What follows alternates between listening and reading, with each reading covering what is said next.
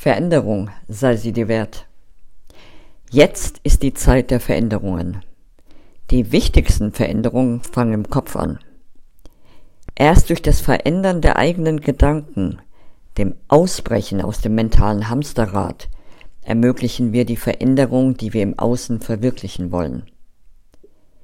Wenn wir immer dieselben Gedanken denken, kommen wir immer zum selben Ergebnis. Das Hamsterrad wird oft mit Gedanken des eigenen Mangels gefüttert. Zugrunde liegen meist ein Mangel an Selbstliebe, Selbstwert, Selbstbewusstsein sowie Selbstannahme.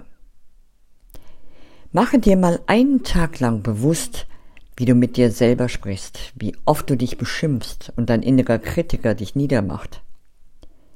Ändere das gezielt. Fange beispielsweise mit Spiegelarbeit an.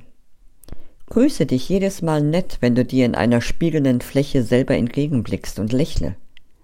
Sage, schön dich zu sehen und schaue dir dabei selber tief in die Augen. Verbinde dich mit dir und lerne dich ganz neu kennen. Mögest du offen für Veränderung sein. Das wünsche ich dir.